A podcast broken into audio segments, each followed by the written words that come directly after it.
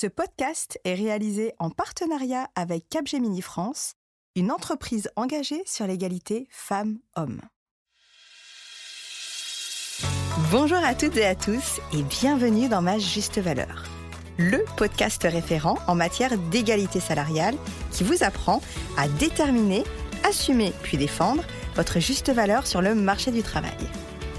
Je suis Insa Felassini, juriste financier fondatrice et directrice de l'organisation Lean in France et créatrice de ce podcast. Ma juste valeur est destinée à toutes les femmes, quelle que soit votre tranche de vie, votre statut et quelle que soit votre localisation géographique. Son objectif principal? Développer votre confiance en vous et vous partager des outils concrets qui vous permettront de vous construire une carrière et une vie à votre juste valeur. Pour cette saison 2, Ma juste valeur va vous donner de la visibilité sur les attentes du marché du travail, plus qu'indispensable en cette période de profond changement, vous coacher à construire, développer puis gérer la carrière dont vous avez toujours rêvé, puis obtenir le salaire que vous méritez, et enfin, je l'espère, vous inspirer en vous partageant des parcours de vie et de carrière inspirants. Deux fois par mois, je partage mon micro avec des DRH, des directrices RSE, des acteurs et des actrices du monde économique, des personnes inspirantes, des juristes en droit du travail ou des expertes en développement et gestion de carrière. Vous êtes prêtes? Alors place à l'épisode.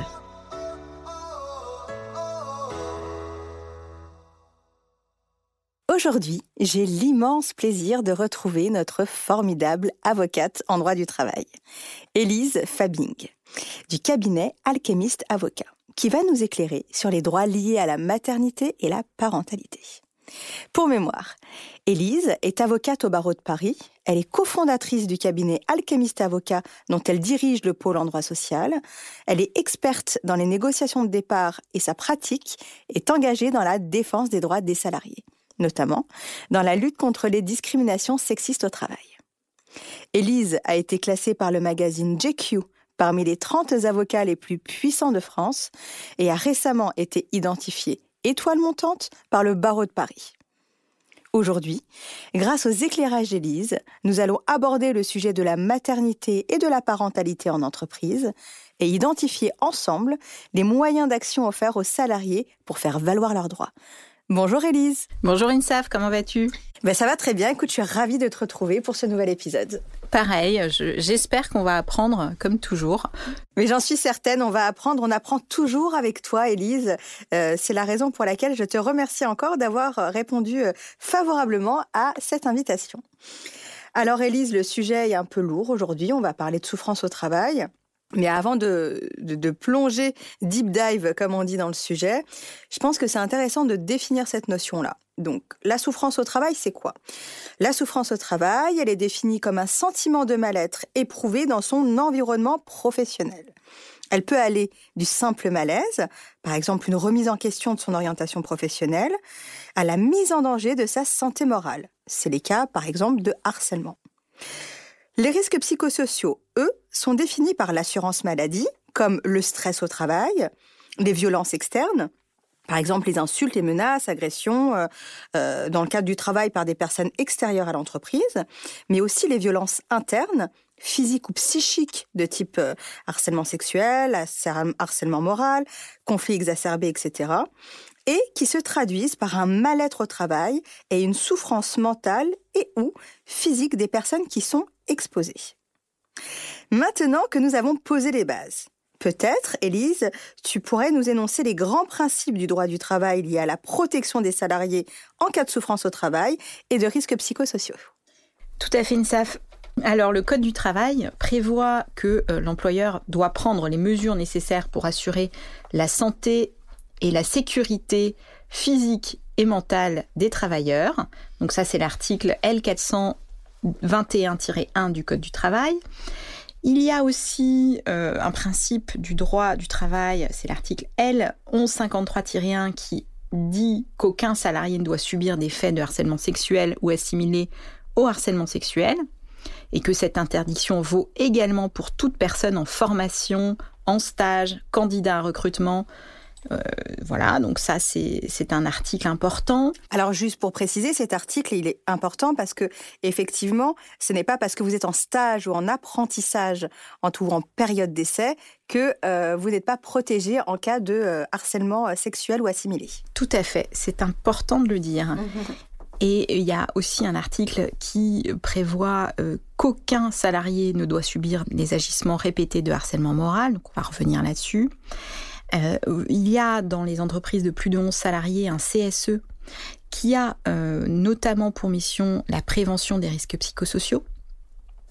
Et euh, il y a un mécanisme d'alerte par les délégués du personnel qui est mis en place par le Code du travail. Donc les délégués du personnel vont pouvoir déclencher une enquête interne auprès de l'employeur. Et ça, c'est extrêmement intéressant.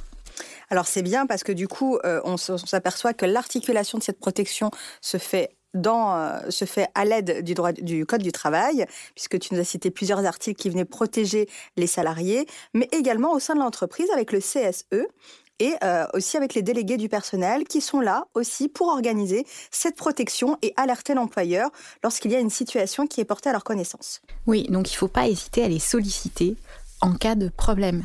Ils peuvent être vos premiers interlocuteurs. Très intéressant. Alors, merci beaucoup, Elise. Euh, alors, ça, on l'a vu, c'est la théorie. Hein. Euh, c'est la théorie du droit du travail, mais en pratique, comment réagir lorsqu'on se rend compte que bah, son boulot, c'est une boule au ventre permanente, c'est des pleurs continues dans la journée, c'est une fatigue immense et permanente, parfois même des crises d'angoisse. Comment gérer tout ça quand euh, les souffrances euh, se révèlent euh, à travers euh, notre vie de tous les jours et se manifestent de plus en plus et rendent notre vie de plus en plus difficile. Alors, j'ai pas mal de conseils, mais le premier, ça va être évidemment d'alerter, alerter votre employeur, alerter les élus CSE, euh, éventuellement les délégués du personnel, votre hiérarchie si vous en avez le courage, vos collègues si vous ne vous sentez pas capable d'écrire à votre euh, manager. Et ensuite, euh, mon conseil numéro 2, ça va être de vous arrêter. de vous arrêter avant qu'il ne soit trop tard. Le travail peut causer de graves troubles. graves troubles et il faut savoir dire stop avant de tomber vraiment très malade. Euh, alors moi sur l'arrêt de travail, puisque c'est un conseil que je donne à mes clients, en leur disant mais là vous pouvez pas continuer comme ça, c'est impossible, vous allez devenir dingue. Moi mes clients me disent mais c'est une marque de faiblesse parce qu'il y a ce syndrome du bon élève où euh, ben, l'arrêt de travail c'est vraiment euh, un aveu, un aveu d'incompétence presque, alors que c'est c'est pas le cas. L'arrêt de travail, il est là pour euh, faire suite à une situation médicalement constatée et pour vous permettre d'aller mieux et de vous reconstruire. Ensuite, on me dit, euh, mais Elise, moi je peux pas, l'arrêt de travail, c'est une perte de revenus et je peux pas me le permettre, j'ai un prêt, des enfants, etc. Alors, évidemment, euh, s'arrêter, c'est parfois et même très très souvent nécessaire.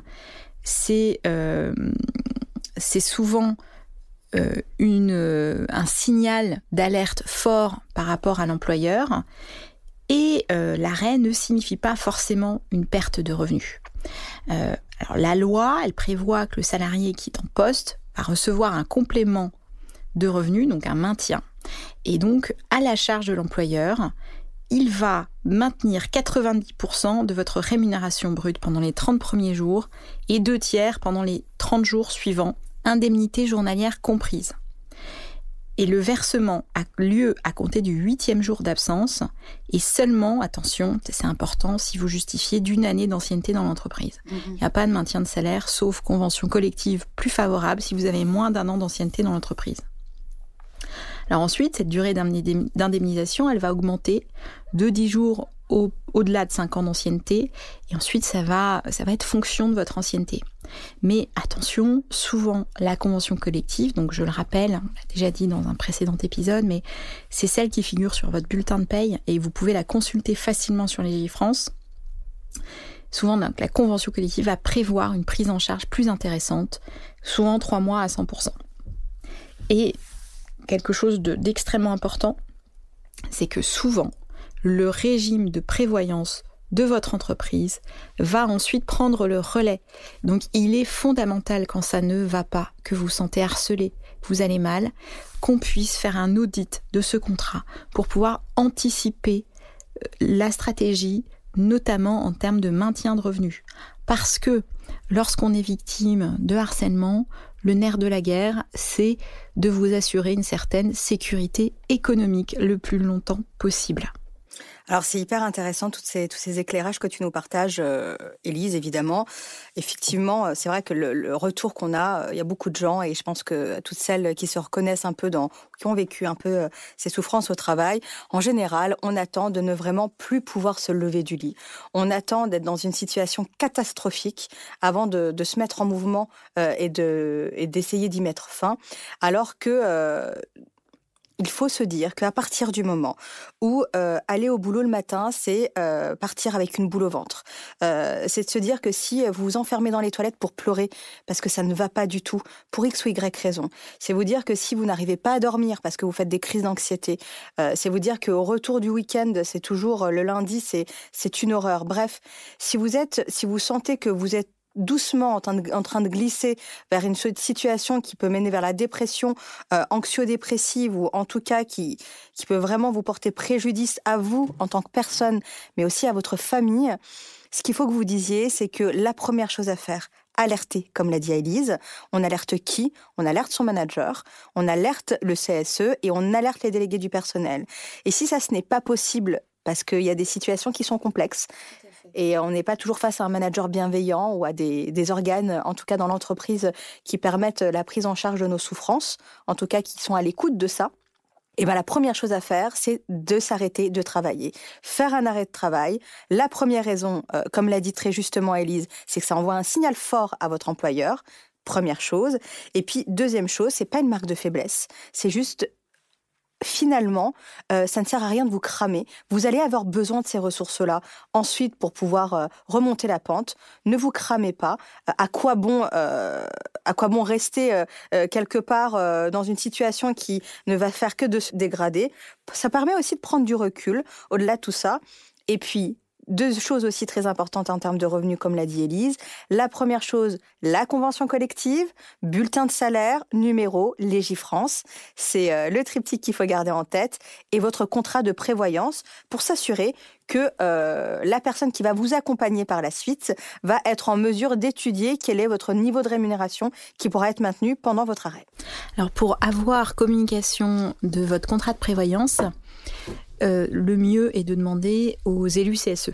parce que eux ont euh, connaissance de ce contrat. C'est un contrat qui est entre l'employeur et l'organisme de prévoyance.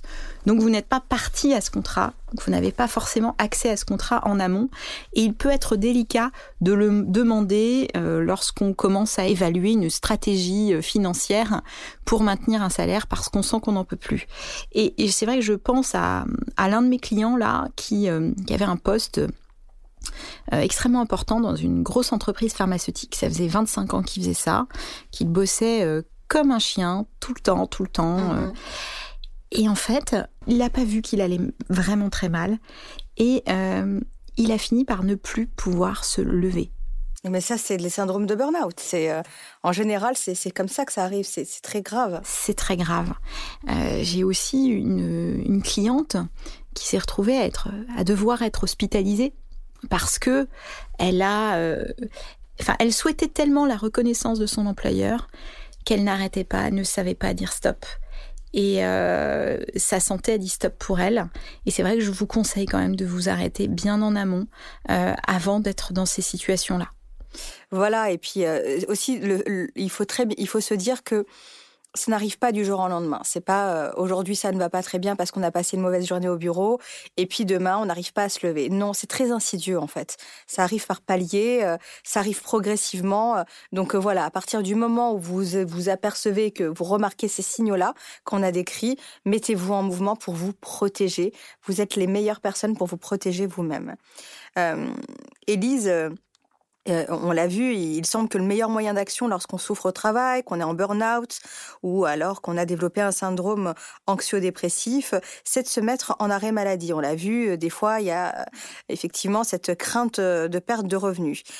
Pour autant, il y a un mécanisme très intéressant dont on a discuté toutes les deux et dont que tu vas nous décrire, qui est le mécanisme de la maladie professionnelle.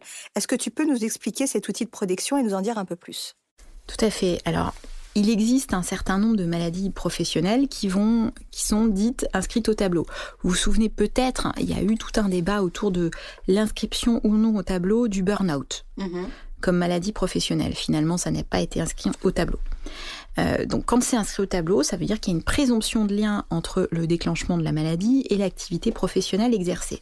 Donc c'est euh, l'exemple type, c'est un ouvrier qui a atteint d'arthrose en raison de la manipulation d'outils.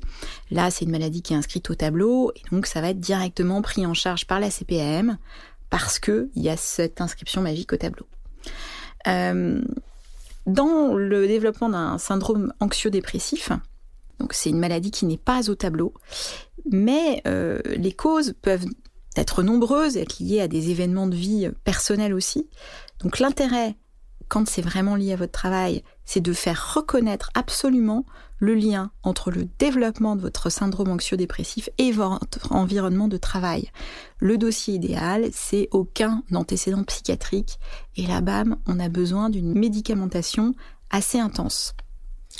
Alors du coup, juste pour euh, pouvoir bien expliquer euh, à nos auditrices et nos auditeurs, la maladie euh, professionnelle, pour la définir très simplement, c'est une maladie qui se déclare chez le salarié ou la salariée et qui est issue de la pratique professionnelle. C'est le fameux exemple de l'arthrite dont tu nous as, de l'arthrose pardon, dont tu nous, as, tu nous as mentionné chez un ouvrier qui manipule énormément d'outils. Mais alors, s'agissant des maladies psychiques qui ne sont pas inscrites au tableau, il y a un mécanisme qui permet de demander la reconnaissance du caractère professionnel de ces maladies-là, en passant par ce qu'on appelle le C2RMP, c'est le Comité régional de reconnaissance des maladies professionnelles. Mhm.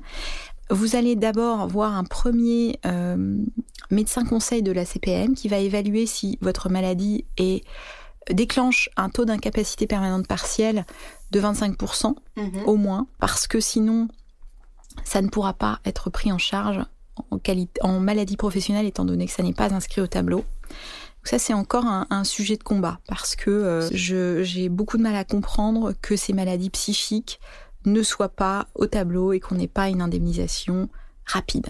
Et on a, on fait face quand même à euh, une réticence du corps médical à mhm. déclarer ces maladies professionnelles, avec euh, des attaques de certains employeurs des médecins qui ont déclaré le caractère professionnel des maladies euh, devant le Conseil de l'ordre des médecins. Et Très bien. c'est un peu du lobbying, c'est l'épouvantail de la maladie, euh, mhm. de la maladie professionnelle. Donc j'ai pas mal de psychiatres qui refusent de déclarer le caractère professionnel d'un syndrome dépressif euh, réactionnel ou d'un burn-out. Mhm. Il faut se battre. Il faut se battre parce que quand on fait la déclaration, bah, nous, au cabinet, on a quand même un bon taux de reconnaissance.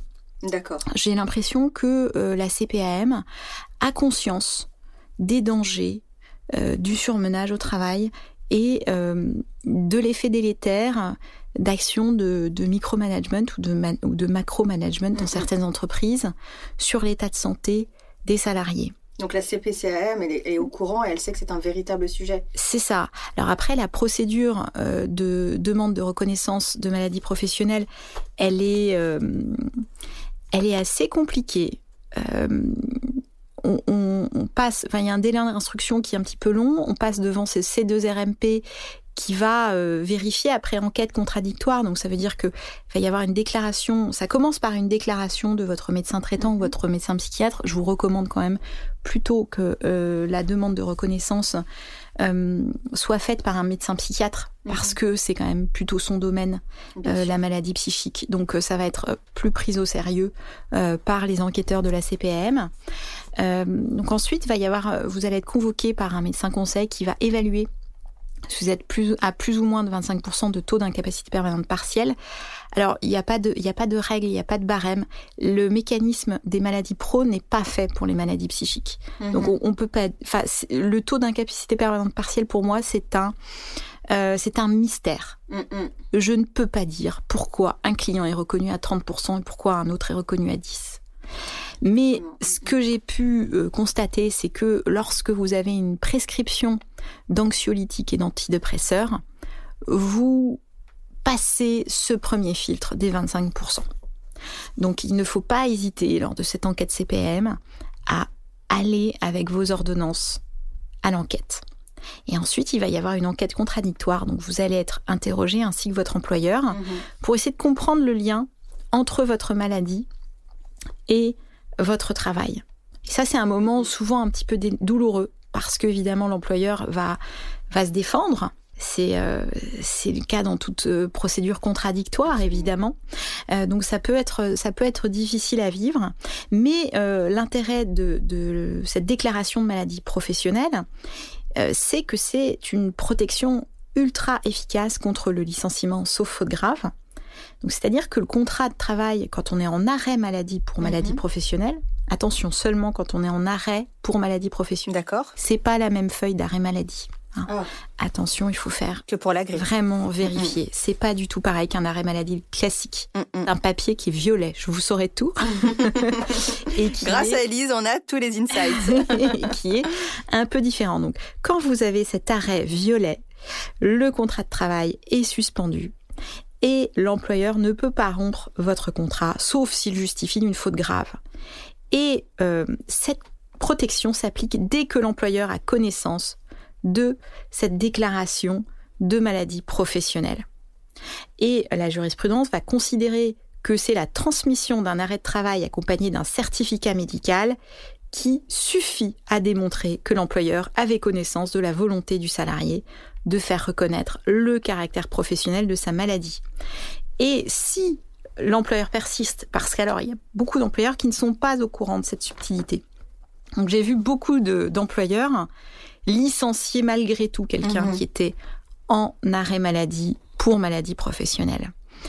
Et là, l'employeur va risquer une nullité du licenciement. Et une réintégration du salarié. Et donc une réintégration du salarié. là, il n'y a pas longtemps, j'ai eu une réintégration après nullité, après euh, cours d'appel. C'était un cours d'appel de Versailles. Les salariés a donc touché trois ans et demi de salaire, puisqu'il y a une reconstitution de son salaire mhm. euh, durant toute la période pendant laquelle elle aurait dû être dans l'entreprise. Donc ça peut être extrêmement important comme risque contentieux pour l'entreprise et ça permet donc, en cas de volonté de négocier un départ, euh, un levier de négociation assez intéressant. Et puis, euh, c'est vrai que si vous sentez qu'on va vous licencier, qu'on vous harcèle et qu'on essaye de vous faire craquer, ça peut vous permettre de gagner du temps, d'aller mieux, de réfléchir et de reprendre un peu le contrôle de la temporalité d'un éventuel licenciement. C'est très intéressant ce que tu dis, Elise, et effectivement, c'est très important aussi. Euh, donc, s'il vous plaît, euh, notez-le et gardez-le bien en tête. Quand on est victime euh, d'une souffrance au travail, on a la tête dans le guidon, on est dans le cœur du réacteur, on est dans le cœur du tsunami. Donc, on n'a pas forcément les idées suffisamment claires, on n'a pas suffisamment de recul pour prendre les meilleures décisions pour soi-même. Donc, cet arrêt de maladie pour maladie professionnelle, surtout quand on est dans le cadre d'un harcèlement moral ou d'un harcèlement sexuel, ça vous permet de euh, reprendre vos esprits, euh, de, de, définir une stratégie, d'aller chercher l'aide là où elle est disponible et là où vous pouvez la trouver, notamment auprès de médecins compétents, euh, mais également de d'avocats et d'avocates en droit du travail qui sont là pour vous accompagner, de coach, etc. Peu importe, mais en tout cas trouver un, en, tout cas un système un système d'aide qui peut euh, vous aider à dépasser, euh, dépasser tout cela. Et il y a, y a vraiment, pardon INSAF, euh, il y a un autre bénéfice en cas de... Alors ça vous protège pendant tout le temps de l'instruction du caractère professionnel ou non de votre maladie, donc ça c'est extrêmement important. Ça va vous protéger pendant tout le temps du recours aussi contre une éventuelle décision négative. Ça veut dire que l'employeur, il va mettre un bout de temps avant de pouvoir vous licencier. Euh, donc ça peut être euh, ça peut être une vraiment bonne protection. Et si jamais vous aviez une reconnaissance du caractère professionnel de votre maladie, vous pourriez bénéficier d'une rente à vie non imposable et d'une retraite à taux plein à 60 ans en fonction du taux de consolidation qui vous sera attribué par le médecin conseil de la CPAM. Donc ça, c'est un autre aspect de l'intérêt de la maladie professionnelle, c'est euh, cette capacité de pouvoir euh, bénéficier de la retraite à 60 ans euh, et puis de ne pas voir ses revenus baisser, comme tu, viens de le dire, Élise. Est-ce que c'est correct? Alors, sur la baisse des revenus, je c'est pas exactement ça. Euh, tu vas pouvoir bénéficier d'une rente si tu as la reconnaissance du caractère professionnel de ta maladie. Est-ce que c'est la même chose que, que, lorsqu'on est déclaré cotorep, par exemple? Non, c'est pas pareil. C'est vraiment autre chose. D'accord. Et euh, ça, c'est un truc que mes clients me, me demandent souvent, c'est si le prochain employeur aura connaissance de cela. Eh bien non, c'est entre la CPM et vous. D'accord. Donc stricte confidentialité. Absolument, stricte confidentialité médicale. Euh, mais sur le, sur le maintien de revenus, on en revient au premier point. Ça dépend de votre convention collective, ça dépend euh, de votre contrat de prévoyance. Donc avant de mettre en place une stratégie de maintien de rémunération lorsque vous êtes victime de faits de harcèlement, il est important d'auditer ces éléments-là pour savoir où on en est et combien de temps on va pouvoir maintenir votre rémunération. D'où l'importance de se faire accompagner par des professionnels avisés et qualifiés qui, eux, ont les bons réflexes pour, euh, pour vous apporter la meilleure protection possible. Élise, certaines de nos auditrices subissent ou sont témoins de faits de harcèlement, euh, mais ont peur euh, de se mettre en mouvement pour les dénoncer, soit auprès des RH, euh, soit auprès de la médecine ou de l'inspection du travail, par peur des représailles, par peur d'un licenciement. Et quelquefois, elles dépassent cette peur-là et puis elles alertent les services RH, elles alertent le personnel compétent au sein de l'entreprise, mais elles ne sont pas entendues quelle est la meilleure stratégie pour agir en toute sécurité dans ce type de cas et en toute efficience?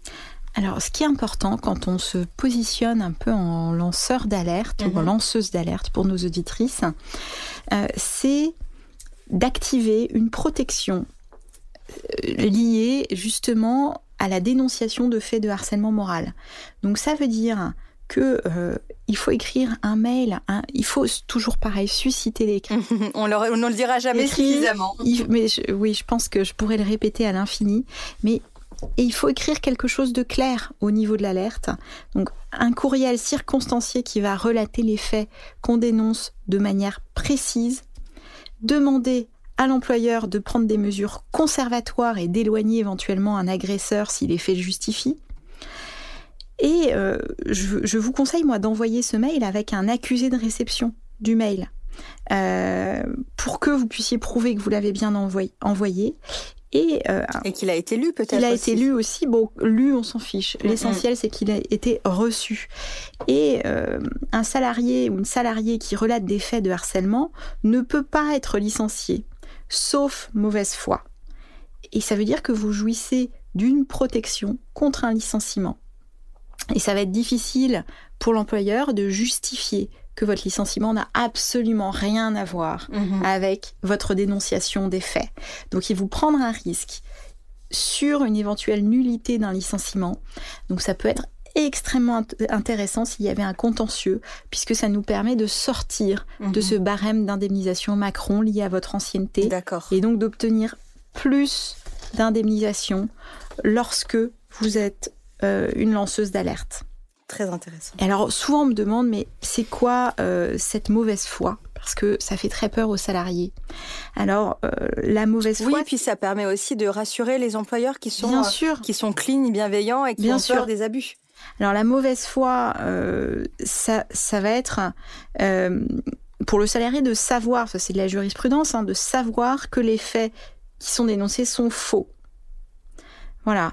Et euh, donc il faut prouver, il faut que l'employeur prouve que les faits que le salarié ou que la salariée a dénoncés étaient faux. Étaient faux et qu'il le savait. Et qu'il le savait en le. D'accord. Donc il y a cette notion de connaissance que euh, les dires sont faux, quoi. Bien les, sûr. faits que l'on relate sont, euh, sont pas du tout. que tu, tu, peux tu peux être alerté par une de tes collègues euh, qui te dit que bah, voilà, elle a été euh, violée par son manager. Je, prends un exemple un peu extrême. Euh, bah, toi, t'alertes, forcément. Mm, mm. On vient de te, te, dire ça et, tu ne peux pas savoir si c'est vrai ou faux en réalité.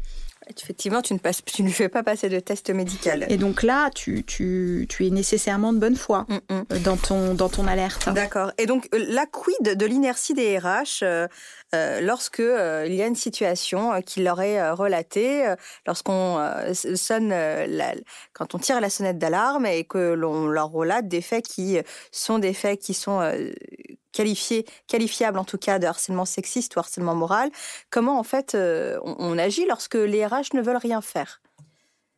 Ou ne peuvent rien faire Ou ne peuvent rien faire. Euh, bien, il n'y a pas d'obligation légale avec un process à suivre pour les RH ou un employeur. Mhm. Euh, pour rappel, on, le dit très souvent avec Elise dans le cadre de ces épisodes expertes en droit du travail, les RH sont les gardiens de la politique de l'entreprise en matière de droit du travail. Ce ne sont pas les gardiens du droit du travail. Donc effectivement, euh, voilà, ils n'ont pas cette obligation légale d'agir. Tout à fait, INSAF. Euh, donc généralement un RH, puisqu'il y a quand même souvent des règlements, des process, et il y a des recommandations qui existent, notamment sur euh, la dénonciation de faits de harcèlement sexuel, souvent la réponse c'est l'enquête interne. Euh, mais euh, en réalité, la seule obligation légale précise, c'est de d'assurer votre sécurité. Et s'il ne met pas en œuvre son obligation de moyens renforcés de santé-sécurité au travail, vous pouvez saisir le Conseil de prud'homme pour manquement de votre employeur et demander des dommages et intérêts. Alors, le problème, c'est que tu vas me dire, euh, t'es gentil, mais les prud'hommes, c'est hyper long. Euh, comment on fait? Eh bien, euh, c'est une bonne question. J'ai pas de, j'ai pas de solution miracle parce qu'on peut potentiellement saisir le juge des référés. Mais alors le juge des référés, c'est le juge de l'évidence. Donc il peut ordonner des mesures qui ne se heurtent à aucune contestation sérieuse. Euh, et il peut prévenir d'un dommage imminent et faire cesser un trouble manifestement illicite. Mais généralement sur des faits de harcèlement, c'est compliqué. On n'est pas forcément dans l'évidence. Donc le juge va renvoyer au fond. Euh, je vois mal un conseiller prud'homal euh, statuer en référé sur des faits de harcèlement. Mm, mm. Voilà, donc euh, je pense que je pense que ça peut être compliqué. Alors vous avez quand même euh, une piste du droit de, retrait, on mm, va en parler. donc c'est lorsque la situation de travail présente un danger grave et imminent pour la vie et la santé du salarié, il peut quitter son poste de travail ou refuser de s'y installer sans l'accord de l'employeur. Donc ça veut dire qu'il exerce un droit de retrait et il interrompt ses activités tant que l'employeur n'a pas mis en place les mesures de prévention adaptées. Et alors attention, l'origine du danger peut être diverse. Euh, ça peut être un, risque d'agression, on en voit dans des cas de harcèlement sexuel, mhm. et le salarié ne va pas avoir à prouver qu'il y a bien un danger, mais il doit se sentir, il doit montrer qu'il se sent potentiellement menacé par un risque d'agression ou un risque sur sa santé. Et ce danger-là, il peut être individuel ou collectif. Et donc dans ce cas-là, il faut que euh, le ou la salarié informe son employeur et son responsable hiérarchique par tout moyen. Donc évidemment un écrit, hein, tu connais le, tu connais le truc. Donc un email, un courrier recommandé euh, qui explique de façon extrêmement précise et circonstanciée les raisons de son retrait. Et il est important d'être super circonstancié. Mm, mm. Qu'est-ce que tu appelles par super circonstancié? De ne pas tomber dans l'émotion? Alors, si on peut tomber dans l'émotion, et euh, c'est important aussi de, dire vraiment ce, ce que l'on ressent, euh, aussi pour ce que parce que l'employeur peut prendre conscience euh, de la gravité de la situation et peut avoir envie d'y remédier. Et, il, a besoin parfois d'être d'être touché par la détresse de certains salariés pour réagir. Ou d'en prendre connaissance. D'en prendre connaissance. Parfois, juste une prise de connaissance suffit tu vois, je, travaille beaucoup, j'ai beaucoup de contentieux dans le milieu de, la pub. Mm-hmm. Et euh, c'est un milieu où il y a vraiment une, dictature du cool. Euh, tout le monde doit être cool. Effectivement, il y, a, euh, y, a, un mix vie privée, vie professionnelle qui est assez intense, beaucoup de, beaucoup de fêtes entre les salariés, etc.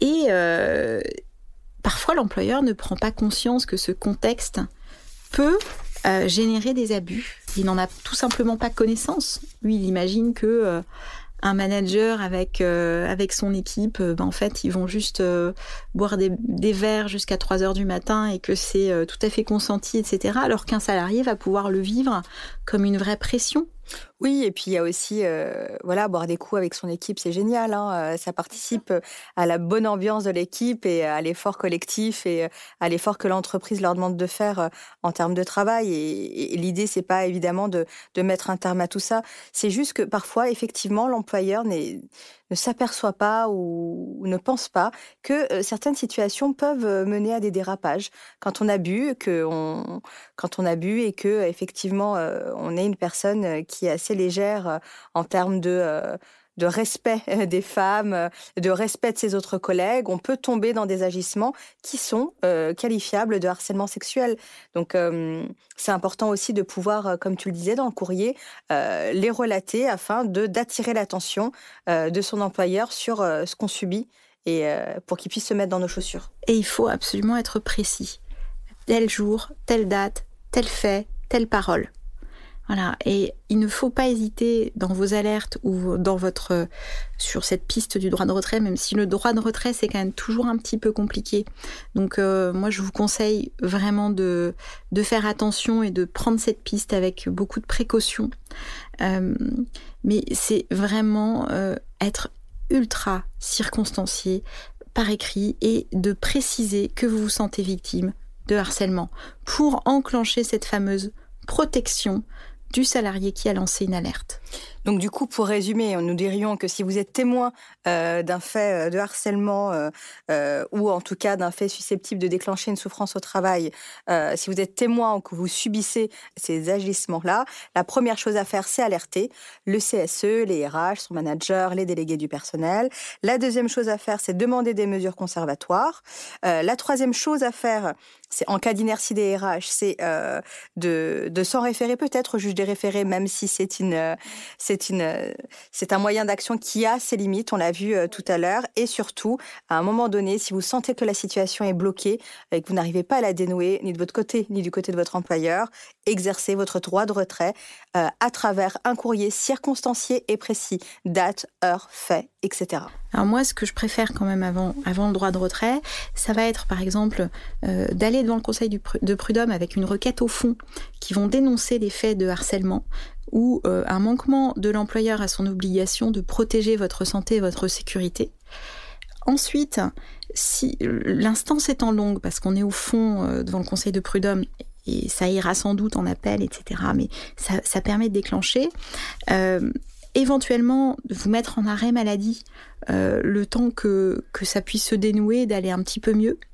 Et euh, ensuite, si jamais vraiment il est impossible pour vous d'y retourner et que vous avez euh, une possibilité économique euh, de rompre le contrat de travail, on peut faire une prise d'acte de rupture du contrat de travail en la motivant bien. Et ça signifie que vous dites à l'employeur que votre contrat est rompu à ses torts parce qu'il n'a pas respecté ses obligations. Ça, c'est quelque chose que l'on fait régulièrement quand il y a dénonciation de faits de harcèlement et que l'employeur n'a rien fait. Mais ça implique quand même que on fasse le deuil de son job, puisqu'on va pas y retourner en mhm. réalité, et euh, d'être dans une démarche potentiellement active de recherche d'emploi et euh, d'avoir un petit matelas économique qui peut nous permettre, euh, bon alors souvent on, s'arrange quand même pour que le montage, enfin qu'on fasse arrêt maladie et puis directement boulot d'après avec prise d'acte, mais c'est vrai que si vous n'avez pas une bonne convention collective ni un bon contrat de prévoyance, ça peut être un petit peu compliqué à tenir d'un point de vue économique. C'est pour ça qu'on va toujours en amont étudier le montage économique de votre situation.